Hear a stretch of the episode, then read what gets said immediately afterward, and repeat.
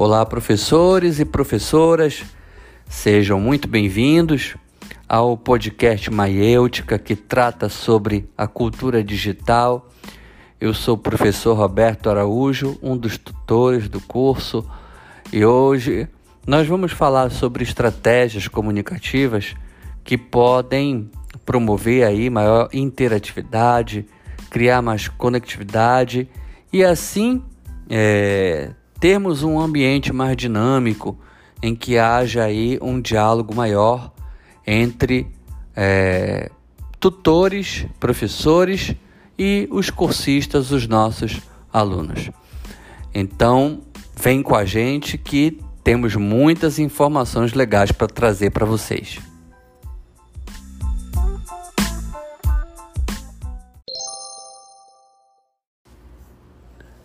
Assim, pessoal, importante dizer também qual é a referência que a gente tem uh, para o uso dessas estratégias. A gente se baseou num livro do Doglemov que, que fala que tem como título Ensinando na sala de aula online, sobrevivendo e sendo eficaz no novo normal. É, o educador, palestrante, ele vai elencando uma série de estratégias que ele observou em práticas de professores, as mais variadas estratégias, fez uma curadoria dessas práticas e publicou neste livro. Tá? E que eu acho um livro bem interessante, mas assim é importante para a gente observar como a gente, por exemplo, pode fazer um bom uso do chat, é um uso mais produtivo, mas também a como usar a câmera, como mantê-la ligada, como criar esse engajamento para que a pessoa possa se sentir motivada a ligar a câmera. Mas ao mesmo tempo é um material em que a gente deve se debruçar, refletir, estudar, avaliar criticamente e empregar as estratégias ou remodelar essas estratégias, entender as estratégias em outros contextos, como é que elas funcionariam. Esse processo de avaliação e criticidade também é muito importante. Não é só pegar uma ideia e replicar essa ideia. É, é entender como é que ela pode funcionar dentro da realidade na qual eu estou inserido ou se ela não vai funcionar. Isso, isso é muito importante que, que seja dito. Uma outra coisa também que a gente quer dizer é que abaixo do áudio desse podcast que está lá na plataforma é, do Avacefor, vai ter um mapa que você pode imprimir e anotar as informações que forem sendo debatidas, que forem sendo expostas aqui no podcast. Então é muito importante também que você baixe depois esse mapa e faça esse processo de sistematização das informações que vão estar expostas aqui. Tudo bem? Então, dito isso, estabelecendo essas regras, vamos começar o nosso episódio de hoje. Até lá! Uma das nossas maiores angústias do ensino remoto era o uso da câmera. Como é que eu ia poder interagir com uma pessoa que eu não poderia ver? Se ela poderia desligar a câmera. E como é que eu poderia fazer para que a pessoa pudesse se sentir motivada a ligar a câmera? Porque a gente sabe o quanto é legal ver o rosto das pessoas, dos nossos cursistas, dos nossos alunos no ensino remoto. E a gente sabe também que a gente não pode forçar as pessoas a aparecer diante da câmera. Não é verdade? Mas a gente pode, com muita paciência, com muitas estratégias, buscar caminhos que possam promover esse maior engajamento. E às vezes basta aquele empurrãozinho, um pequeno incentivo para que todo mundo ligue as câmeras e é bem provável que haja uma solução adequada e específica para o seu público. Como é que a gente pode fazer esse processo e promover o maior engajamento? Primeiro, eu preciso fazer um mapeamento da turma. Então, por exemplo, eu posso realizar uma pesquisa com eles, saber se eles fazem uso de vídeos nos celulares, é, saber dos seus receios em usar uma câmera. Uma boa opção pode ser um formulário de perguntas em que você é, pode perguntar sobre os limites, as fragilidades e as potencialidades que essas pessoas têm diante dessas, desses recursos. Isso é muito importante. Ah, depois de fazer esse diagnóstico, é, você pode buscar soluções aí para diminuir as tensões.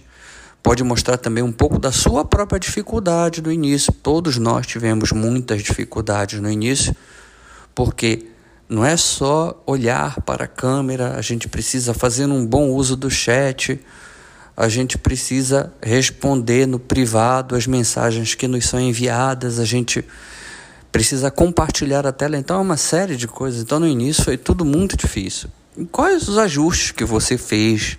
Como foi ganhando confiança?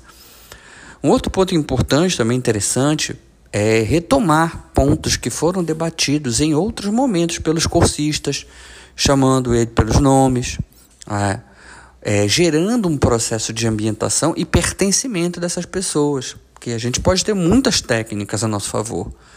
Mas o que vai garantir mesmo o sucesso do nosso trabalho é a pessoa saber que você se importa com ela, com o que ela tem a dizer.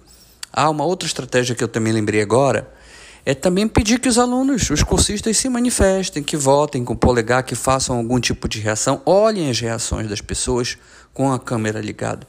Às vezes nós temos ali uma pessoa que quer participar e ela não não não levanta a mão, não liga o microfone, mas a gente percebe que ela quer é, manifestar o seu posicionamento. Então é importante também a gente fazer essa leitura, tá? E combinar com eles. Uma última dica: combinar que você fará, por exemplo, pode vir fazer uma chamada surpresa, em que você vai comentar alguma atividade que foi realizada por eles e permita que também essa pessoa compartilhe as suas impressões. Então, essas são algumas dicas que são importantes na hora de manter essa câmera ligada, manter essa interatividade. Perfeito?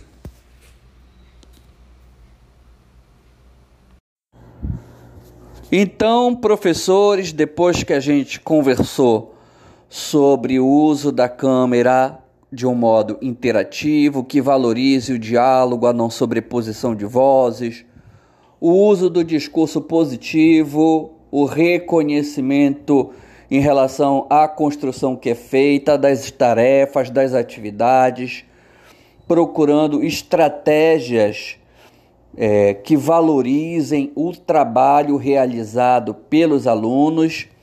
Isso foi discutido na dica anterior. É, agora eu quero também ah, mostrar uma outra dica que é interessante, que é o uso do Mostre-me. É, o Doglemov, no livro que eu já mencionei para vocês, ele apresenta essa técnica também empregada por educadores que têm essa expertise no ensino remoto e que estão procurando construir estratégias e oferecem essas estratégias é, para a gente. E assim, são estratégias que a gente pode adaptar para o nosso contexto. Não precisamos apenas replicar essas estratégias, são sugestões.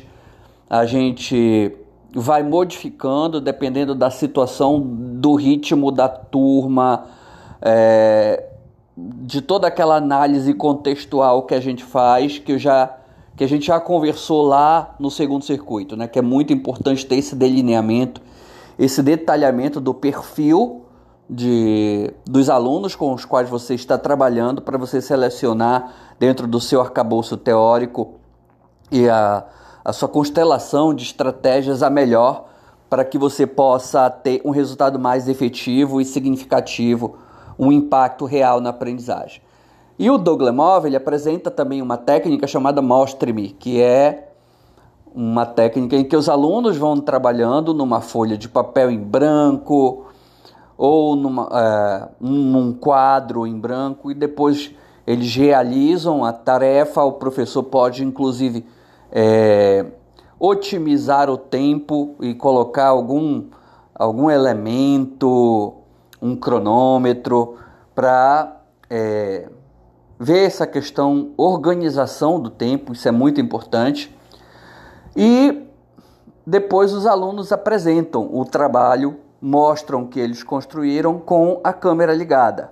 É, é uma outra dica que ele apresenta. Então, quando a gente realiza uma tarefa ou constrói um plano de aula para o ensino remoto, em que eu tenho um discurso em que eu valorize o trabalho construído pelo aluno, que eu mantenha a, a interatividade e atenção, buscando estratégias para manter a câmera ligada.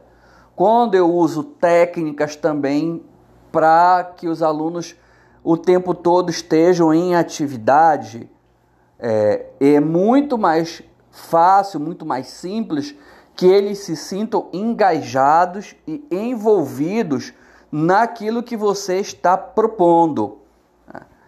Não, então é muito importante a gente buscar estratégias, técnicas para manter essa interatividade e conexão, porque eu posso estar é, presente, mas não necessariamente estou conectado. Eu preciso estar presente e conectado, e isso envolve é, a manutenção dessa interação. Então, essa foi a nossa segunda dica.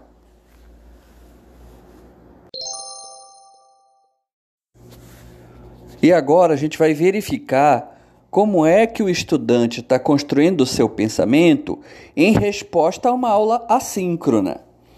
E quais são as estratégias que eu posso utilizar nesse momento, em encontros assíncronos? A primeira dica é o uso de métodos variados de apresentação. Então, é importante apresentar o seu material de várias maneiras você pode usar mensagem de texto, gravar um áudio, é, montar infográficos. Então, são várias formas de apresentação do conteúdo. Isso é fundamental, é muito importante, até porque as pessoas aprendem de maneira diferente. Tem gente que gosta mais de ouvir podcasts, tem gente que é mais visual e entende melhor o infográfico. Tem gente que compreende as coisas pela emoção ao contar uma história. Então eu tenho vários caminhos para aprendizagem. Eu preciso, inclusive, voltar lá mais uma vez para análise contextual para entender e mapear qual é a principal forma de aprendizagem dos meus alunos para que assim eu possa também selecionar as melhores estratégias. Mas procurem variar o material de vocês. Usem e, e também procurem construir uma estrutura, uma rotina para que haja um planejamento. Então, a gente, sempre aqui no curso, começamos com uma provocação, é, apresentamos os materiais para vocês Tentamos colocar os materiais em formatos diferentes, em podcast, em infográficos. Todo esse material é produzido por nós. É, procuramos valorizar muito essa questão da autoria. Não queremos apenas replicar. Claro que nós nos baseamos em livros de pessoas que têm maior familiaridade, que estão aí há muito tempo é, construindo um caminho no ensino online, no ensino remoto, no ensino à distância. É, mas a gente também procura, a partir daquilo que nos é oferecido, adaptar essas estratégias para as nossas necessidades e de acordo com a nossa perspectiva e visão é, de educação que a gente tem. Então, é, são coisas que são importantes também. Então, vá, vá, procurem variar a apresentação dos materiais de vocês, perguntas, fazer perguntas de reflexão para os alunos de vocês. É... Uma outra questão que é muito importante também é desafios, incentivos para que o estudante queira mostrar para você o que ele está construindo. Né? É, e um outro ponto importante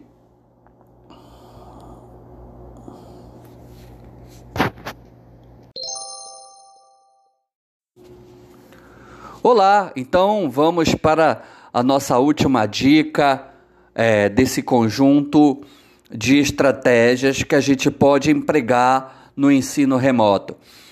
É, uma parte crucial do ensino que é efetivo e que gera significado é garantir que o feedback que é feito por você, professor, seja muito pessoal em relação ao aluno. É, não, não, evitar comentários muito genéricos, como se você não estivesse procurando ouvir ou não, não fizesse esse exercício de uma escuta mais ativa e elaborada acerca daquilo que o aluno está apresentando para você. Esse é um ponto muito importante, porque isso gera confiança, gera respeito, gera uma comunicação mais efetiva, isso é muito importante. Ah, é, observar. É, outra coisa também é valorizar o erro dos estudantes, que é por meio do erro que você pode é, refletir com ele e pode contribuir muito para você se conectar com o aluno de uma maneira muito respeitosa e afetiva. Às vezes, a, as pistas que nos são dadas pelo, pelos erros, elas nos oferecem respostas e pontes para que a gente possa chegar a esse aluno de uma maneira muito mais efetiva. É, então a gente precisa valorizar essa, essas construções e refletir com elas. Então, quando a gente cria o, o, salas de aulas virtuais, o erro ele é muito, ele é aceitável, ele é desejável, ele precisa ser encorajado. A gente precisa é, testar mesmo. É, não, a mensagem é que a gente não está ali só para ensinar, mas que a gente se importa com, com eles. Né? E a gente passa também a, a reconhecer e aceitar melhor os nossos erros. Já diria aquele personagem do Guerra nas Estrelas que diz o fracasso é o nosso melhor professor. A gente vai testando e vai é, refletindo. Então é aquele processo de ação, reflexão e ação. E nada melhor do que os tropeços e os desacertos para que a gente possa ter uma visão mais significativa e profunda dos problemas que nós estamos querendo propor e discutir com os nossos alunos. Então vamos valorizar o erro, vamos valorizar os nossos fracassos e entender que é a partir desses processos que vamos construir novas oportunidades no futuro e assim garantir o nosso sucesso também.